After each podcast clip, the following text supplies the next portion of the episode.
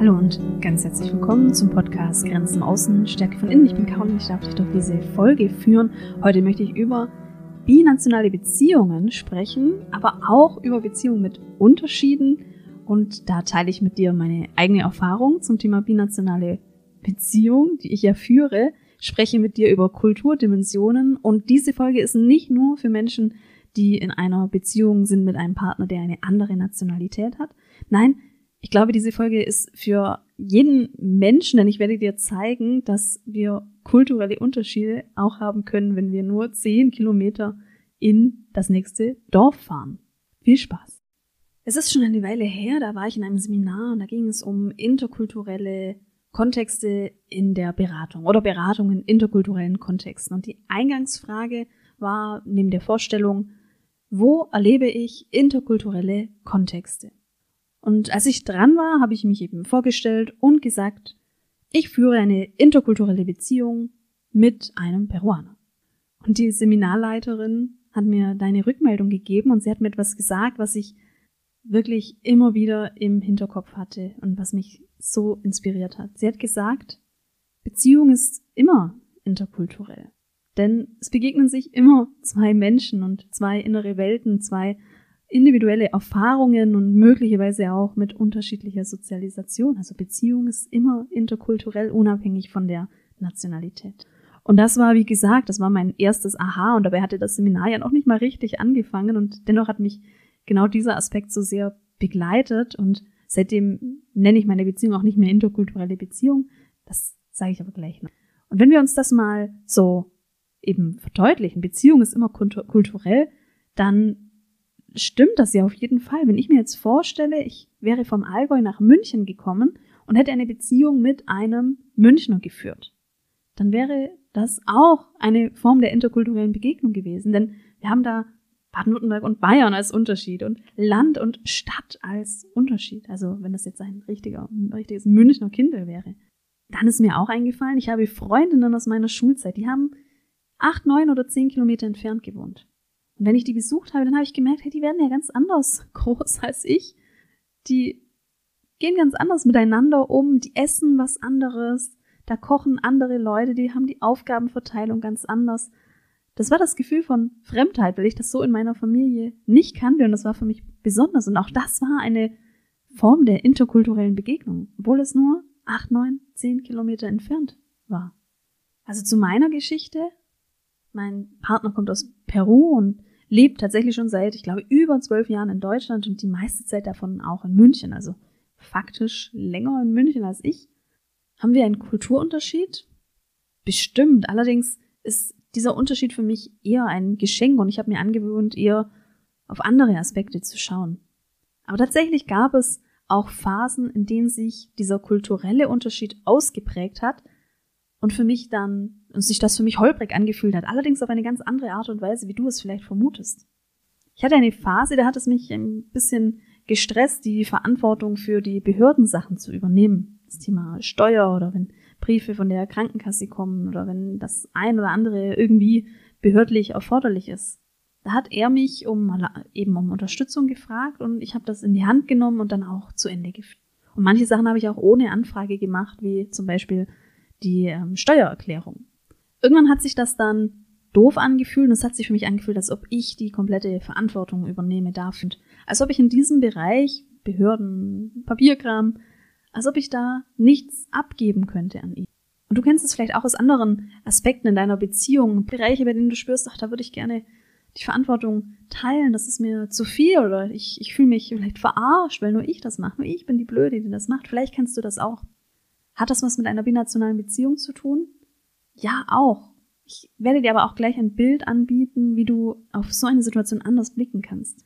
Mein größter persönlicher Shift war der Blick weg von der binationalen Beziehung hin zum Blick darauf, wie unsere Ressourcenausstattung ist. Und tatsächlich ist es so, wenn wir eine binationale Beziehung führen, dann sind manche Ressourcen automatisch eben verteilt. Zum Beispiel habe ich automatisch die Ressource Muttersprache, ähm, vielleicht auch Umgang mit Behörden etc. Diese Ressource habe ich auf jeden Fall. Und das habe ich mehr als mein Partner. Und das ist ein Unterschied in unserer Ressourcen aus.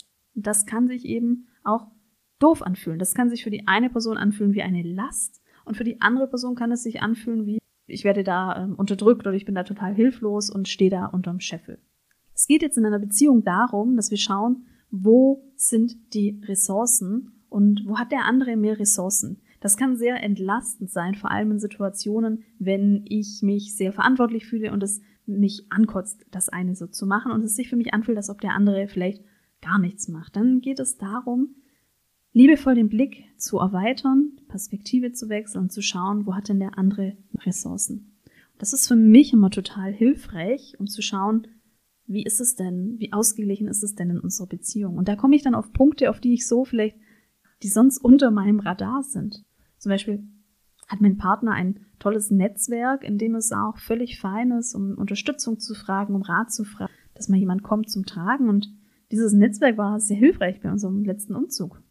Außerdem hat er die Möglichkeit, mir Sachen zu zeigen, die für mich immer neu sind, wie zum Beispiel den Latino-Kosmos in München. Der ist übrigens gar nicht mal so klein. Wenn dich das interessiert, weil du auch in München wohnst, dann schau auch gerne mal in den Show Notes. Ich habe im Städtemagazin Muckbook ist ein Artikel von mir, da beschreibe ich zehn wirklich beste Orte in München, um Latino-Vibes zu spüren. Schau dir das auch. Einen Spruch möchte ich dir noch mitgeben, der für mich absoluter Shift war. Der Spruch, der Reichere hat immer mehr zu geben. Lass das mal auf dich wirken. Der Reichere hat immer mehr zu geben. Es gibt Bereiche in einer Beziehung, da bist du reicher. Aufgrund von deiner Persönlichkeitsstruktur, von deinen Erfahrungen, von deiner Ausbildung. In meiner binationalen Beziehung ist es das Thema Muttersprache. Da bin ich reicher. Da habe ich mehr zu geben.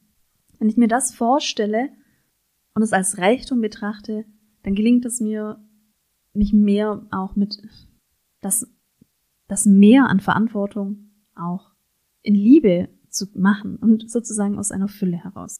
Das ist natürlich etwas, der Reichere hat immer mehr zu geben. Das ist für jede Beziehung hilfreich. Also überleg dir auch gerne, wo bist du reicher?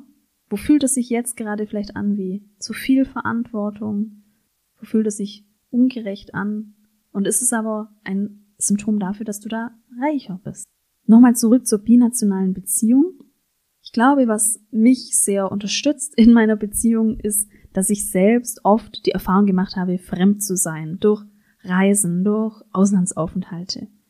Da kann ich mir immer wieder vorstellen, wie es für mich war, wenn ich so in Fettnäpfchen getreten bin oder mich bemüht habe, nicht in Fettnäpfchen zu treten und zum Beispiel nicht wusste, wie mache ich das jetzt, wie hilflos ich mich gefühlt habe und wie es mir geht, wenn ich jetzt eine Seite mit einem Text in einer fremden Sprache präsentiere. Und was damit einhergeht, und ich glaube, das ist das, das größte Geschenk durch Reisen, ist, dass ich gelernt habe, dass meine eigene Wahrnehmung nicht die absolute Wahrheit ist.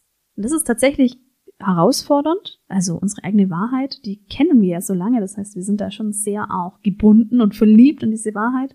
Und dann zu erkennen, dass andere Menschen das so gar nicht sehen, das kann dann manchmal herausfordernd sein. Und das sind aber auch die Momente, in denen ganz viel Entwicklung möglich ist. Ein kleines Beispiel für das Thema Wahrnehmung ist, im Bekanntenkreis hat eine Frau berichtet, dass ihr Mann, der aus dem Senegal kommt und gerade erst länger dort war und wieder zu ihr zurückgekommen ist, dass er am Wochenende stundenlang telefoniert hat. Und für sie war das eine Respektlosigkeit. Sie hat das bewertet, das ist so respektlos, dass er die ganze Zeit telefoniert. Und wie können wir auf diese Situation draufschauen, ja, mit mehreren Wahrnehmungen. Es ist völlig nachvollziehbar, dass es sie irritiert hat, denn vermutlich hatte sie das Bedürfnis nach gemeinsamer Zeit und auch Aufmerksamkeit. Wenn der Partner telefoniert, dann ist er ja mit der Aufmerksamkeit woanders. Kann es natürlich nur vermuten, so wie sie es geschildert hat. Und für ihn, was war seine Perspektive? Auch das können wir jetzt nur vermuten, aber ich blicke darauf, dass hier eine Person ist, die sich in einem Land befindet, das nicht das ja, das Herkunftsland ist, ein Land, das in vielen Aspekten fremd ist, in vielen Aspekten sicherlich auch nicht angenehm, nicht schön. Und dass es dann darum geht, in Verbindung zu bleiben mit einer anderen Person, in Verbindung zum Herkunftsland, mit der Familie. Vielleicht geht es auch um Verpflichtungen, vielleicht ist es auch gewünscht, dass die andere Person da im Kontakt, äh, im Kontakt ist oder dass man das Telefonat nicht unterbricht. Beide Personen haben in dieser Situation recht. Beide haben ihre Wahrheit, ihre Wahrnehmung. Wenn Wenn auch du Situationen wie diese hast in deiner Beziehung, Situationen, die dich irritieren, Situationen, in denen da so automatisch ein innerer Satz kommt, das geht doch nicht, das ist respektlos. Diese Begriffe respektlos oder das geht nicht, das deutet darauf hin, dass du da eine Wahrheit hast, die eben sehr lange deine Wahrheit war und die sich oft bestätigt hat. Und da darfst du dir ins Bewusstsein rufen, dass es eben nicht die Wahrheit ist. Und was da hilfreich sein kann, ist, dass du dich in die Schuhe des anderen stellst. Um dir meine binationale Beziehung mit all den Unterschieden noch ein bisschen näher zu bringen und um dir auch zu verdeutlichen, dass Unterschiede nicht an die Nationalität gekoppelt sind, möchte ich dir die Kulturdimensionen vorstellen oder ein paar Kulturdimensionen. Das sind so bestimmte Kategorien, die ganz hilfreich sind, um das ein oder andere Verhalten einzuordnen. Bei den Kulturdimensionen kannst du dir vorstellen, dass man gewisse Dimensionen Nationalitäten oder Kulturkreisen zuschreiben kann. Also die A-Dimension ist dann zum Beispiel eher auf die, ähm, auf die japanische Nationalität bezogen. Das eine kann man dann schon eher auf Deutschland oder Westeuropa beziehen. Gleichzeitig geht es in den Kulturdimensionen aber nicht nur um Nationalität. Du wirst nämlich, vor, äh, wirst nämlich feststellen, dass es auch sein kann, dass zum Beispiel dein Nachbar in der Kulturdimension eben eher in dieser einen Richtung ist und du eher in der anderen. Und auch da haben wir dann einen Unterschied, obwohl ihr höchstwahrscheinlich dieselbe Nationalität habt. Gucken wir uns das mal an. Die eine Kulturdimension, die ist die Kommunikation und die kann in der Ausprägung entweder direkt sein oder indirekt sein. Direkte Kommunikation, du ahnst es, man sagt, was man meint, drückt das explizit aus.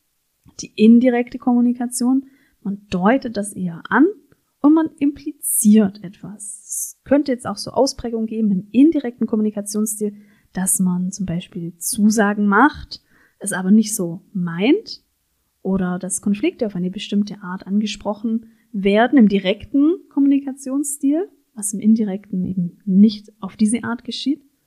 Und da siehst du auch sehr gut, das kann jetzt in einer binationalen Beziehung auftreten oder wenn du einen Kollegen hast, das ist eine andere Nationalität, aber genauso in derselben, wenn ihr dieselbe Nationalität teilt. Zum Beispiel in einer Beziehung, in der eine Person das Bedürfnis hat, Konflikte direkt anzusprechen und die andere Person eher, ja, Konflikte nicht anspricht und sehr indirekt kommuniziert, aus Gründen der Sozialisation, der Erfahrung. Das war die eine Dimension. Die nächste Dimension ist der Umgang mit Zeit, die Monochronie und die Polychronie. Und da muss ich daran denken, das Thema Pünktlichkeit und auch ja, Umgang damit, wenn, ähm, wie wir mit, mit Terminen umgehen. Das ist in meiner Beziehung ganz spannend. Da habe ich für mich festgestellt, dass ich, also einerseits bin ich sehr pünktlich, aber es hat schon diese Ausprägung, dass ich nervös werde, wenn ich nicht bis zu einer gewissen Zeit äh, vorbereitet bin. Mein Partner hat einen anderen Umgang damit. Ehrlich gesagt, mit seinem Umgang mit Zeit oder mit Terminen würden wir unsere Termine meistens auch schaffen. Und gleichzeitig ist das so etwas, wo ich auch sehr viel, ja, mich entdecken konnte und spüren darf, wenn es eben darum geht, dass wir jetzt gemeinsam mal los müssen. Habe ich eine kleine Geschichte dazu. In Marokko war ich ähm, tatsächlich häufig und auch länger. An einem Abend war ich verabredet mit einem Marokkaner und es war schon klar, wir sind um 17 Uhr da bei dem Ort X verabredet und ich weiß 17 Uhr in Marokko, das ist nicht 17 Uhr. Habe ich mir eben vorgenommen, dass ich mich, dass ich ein bisschen später komme als 17 Uhr, habe mich nochmal im Hotelzimmer ja fertig gemacht, habe dann doch nochmal hingelegt und bin dann irgendwann ganz langsam zum Treffpunkt sprint. Beim Treffpunkt gucke ich auf die Uhr und es ist Punkt 17 Uhr. Das heißt, ich hatte einen inneren Mechanismus. Ich war wie ferngesteuert. Obwohl ich es nicht wollte, war ich pünktlich. Ehrlich gesagt, wenn ich mich nicht gezügelt hätte, dann wäre ich wahrscheinlich fünf vor fünf da gewesen oder zehn vor fünf, weil Überpünktlichkeit ist ja auch super lieber, zehn Minuten pünktlich da sein. Das hat mich so erstaunt, da musste ich auch schmunzeln über mich und meine innere Struktur und dass ich das in dem Moment irgendwie nicht mal nicht mal im Griff hatte. Also wenn du in deinem Umfeld oder deiner Beziehung auch merkst, es gibt Unterschiede, wenn es um das Thema Zeit geht. In der Monochronie ist es eben der starre Umgang mit der Zeit, in der Polychronie der eher flexible Umgang mit der Zeit. Dann ist es ein Hinweis auf unterschiedliche Dimensionen in, oder eine unterschiedliche Ausprägung in diesem Aspekt und nicht eine Respektlosigkeit oder was auch immer das jetzt sein kann. Eine weitere Kulturdimension ist die, Gleich die Gleichrangigkeit und die andere Ausprägung ist die Hierarchie. In der Gleichrangigkeit wird die Gleichberechtigung erwartet. Es geht um demokratische Entscheidungen und der Status hängt von der Leistung ab. In der Hierarchie geht es darum, die Ungleichheit zu akzeptieren. Die wird auch gern akzeptiert. Die Mitarbeitenden erwarten Anweisungen und der Status hängt von Beziehung, Familienstatus und Alter ab. Das ist etwas, was sich in der Arbeitswelt sicherlich sehr ausprägt. Stell dir vor, du bist in der Führung und du hast einen eher partizipativen Führungsstil und du hast aber einen Mitarbeitenden, der der Ausprägung eher hierarchisch ist und diese Person erwartet Anweisungen. Da werdet ihr auf keinen grünen Zweig kommen, wenn du mit diesem Mitarbeiter das, denselben Umgang hast wie mit jemandem, der eher in der Gleichrangigkeit ist. Diese Dimension finde ich so spannend, weil das ist für mich etwas, was auch nicht unbedingt mit Kulturen und mit Nationalitäten zu tun haben muss. Natürlich gibt es sicherlich Länder, die eher dann Gleichrangigkeit haben, demokratische Staaten und andere sind eher hierarchisch. Du weißt vielleicht, dass ich einmal und gleichzeitig kann das auch im selben Land passieren. Da muss ich jetzt an meine Arbeitserfahrung denken, wie ich in einem großen Unternehmen der öffentlichen Verwaltung, einer Behörde, in der Mitarbeiterberatung war. Und da kann ich dir sagen, das war für mich ein Clash of Cultures.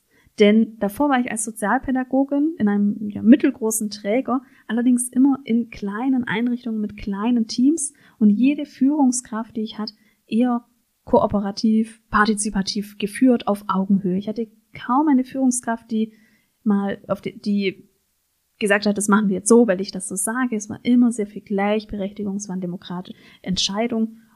Und Führung war für mich etwas, das war zwar eine Rolle, es hing aber eher auch von der Leistung ab, weil es dann ein bewährter Kollege oder Kollegin war und weil ich wusste, er oder sie ist dann, ähm, kann das so gut und das hat dann für mich auch den Respekt gefördert. Und dann kam ich in diese Behörde, in der es dann strenge Hierarchien gab, in denen es dann auch darum ging, wie wird mit der Führungskraft kommuniziert. Da hatte ich einige Reibungen und wie die Abläufe sind und dass ich, dass es hochläuft, die Teamleitung und Abteilungsleitung, Abteilungsleitung ist wieder runter im Organigramm, um dann zwischen zwei Ebenen irgendeine Entscheidung zu treffen. Also es war für mich wirklich herausfordernd und da siehst du, ich habe meinen Arbeitsort um ein paar Kilometer gewechselt und eine fremde Welt für mich, mit der ich ja äh, wirklich auch ja schon herausgefordert war. Die nächste Kulturdimension ist individualistisch oder kollektivistisch in der Ausprägung. In der individualistischen Ausprägung geht es um Eigeninitiative, Effizienz und Meinungsverschiedenheiten, die okay sind. Im kollektivistischen geht es um Zusammenarbeit. Die Beziehung hat Priorität und Konsens und Harmonie sind. Und bei dieser Dimension muss ich vor allem daran denken, wie Kontakte zur Familie sind und wie Verantwortlichkeiten gegenüber der Familie sich zeigen. Das erlebe ich in meiner Beziehung eben auch als sehr unterschiedlich. Mein Partner scheint sehr viel Verantwortung zu fühlen für seine Eltern, er sieht sich da viel in der Verantwortung und ich sehe das, das ist eben ein Unterschied und hat auch eine ganz andere Kontaktintensität zu den Eltern als ich. Das könnte eben eine Ausprägung dafür sein, dass er eher kollektivistisch, dass es um die Familie geht, dass die Beziehung Priorität hat und ich als Deutsche eben sehr individualistisch auch sozialisiert bin. Eine weitere Dimension ist die Unsicherheitsvermeidung und die kann in der Ausprägung entweder hoch sein oder niedrig. Das finde ich auch ganz spannend. In der hohen Unsicherheitsvermeidung geht es um ein starkes Bedürfnis nach Regeln, um Vorhersehbarkeit und Kontrollierbarkeit und um Planung, die Sicherheit gibt. Und bei der niedrigen Unsicherheitsvermeidung sind Regeln eher Orientierung. Das Leben ist widersprüchlich. Deshalb sind Vorhersehbarkeit und Kontrollierbarkeit nicht möglich und Planung wird als sinnlos erlebt. Ich kann von mir auf jeden Fall sagen, dass Planung mir Sicherheit gibt. Das heißt, ich würde mich sehen in der hohen Unsicherheitsvermeidung und würde sagen, das wäre etwas, was in Deutschland vielleicht auch eher so gelebt wird. Aber natürlich, Ausnahmen bestätigen die Regeln, aber jetzt spreche ich mal von mir. Also Planung auf jeden Fall. Ich würde nicht sagen, dass ich ein starkes Bedürfnis nach Regeln habe. Allerdings Regeln zu übertreten, das ist für mich schon herausfordernd. Da ähm, habe ich das Gefühl, da stelle ich mich auch wirklich extrem an, wenn es nur darum geht, mal ein, ein Gleis zu überqueren. Aber okay. Und wenn wir jetzt mal annehmen, ich versuche das mal auf meine Beziehung zu transferieren. Ich kann meinen Partner jetzt nicht direkt in der niedrigen Unsicherheitsvermeidung einstufen. Ich kann aber sagen, dass wir beim Thema Planung sehr unterschiedlich vorangehen. Wenn es zu meinem Urlaub geht, dann möchte ich sehr früh eben planen und zumindest den Flug buchen und vielleicht die ersten Hotelnächte ähm, zumindest mal schon anvisieren oder grob überlegen. Das eher anders. Könnte jetzt ein Symptom sein für die niedrige Unsicherheitsvermeidung, denn wenn alles sowieso nicht vorhersehbar ist und gar nicht kontrollierbar ist in einer, äh, ja, in der VUCA-Welt, dann muss man ja vielleicht nicht planen. Dann ist es vielleicht auch besser, kurzfristig zu planen. Das ist so ein Unterschied, wird mir immer wieder bewusst. Kennst du vielleicht auch in dem einen oder anderen Aspekt. Und jetzt noch eine Dimension, der Universalismus und der Partikularismus. Im Universalismus ist eine Regel, die für alle gleich ist. Prozesse, die bindend sind. Gesetze und Richtlinien, die werden eingehalten. Und beim Partikularismus gibt es Ausnahmen zur Regel. Prozesse sind mehr Orientierung und Gesetze und Richtlinien gelten je nach Grad der Beziehung unterschiedlich. Da habe ich jetzt so ein Bild vor Augen, wie wir es aus vielen Ländern ja auch kennen, dass äh, man gute Beziehungen braucht, um den einen oder anderen Antrag zu bewilligen. Dass es zwar schon eine behördliche Struktur gibt, dass es aber so ein bisschen unterschiedlich ist, wird es jetzt bewilligt oder nicht. Und in dem einen Fall muss ich mehr Beziehungen aktivieren, wohingegen jetzt in Deutschland, da wäre es dann so der Universalismus in einer Behörde, auch wenn meine, auch wenn ich jetzt vielleicht Verwandte habe bei der Krankenkasse, wenn ich einen Antrag zu spät einreiche, ja, weiß ich nicht, ob da dann noch was geht oder ob das dann, ob der Prozess dann eben bindend gilt. Ich vermute, der Prozess gilt dann als bindend und alle Regeln gelten für alle gleich. Das wäre auch so ein Unterschied. Da fällt mir jetzt kein das waren die Kulturdimensionen mit ein paar Beispielen. Und du siehst an den Dimensionen, es kann wirklich schon innerhalb derselben Stadt sein, innerhalb derselben Nationalität, dass wir auf Kulturunterschiede stoßen. Beispiel meine Arbeit in der Behörde. Ich hoffe, du hattest einige Aha's, konntest etwas mitnehmen für deine Beziehung, binational oder was auch immer. Und danke, dass du zugehört hast. Ich freue mich auf das nächste Mal.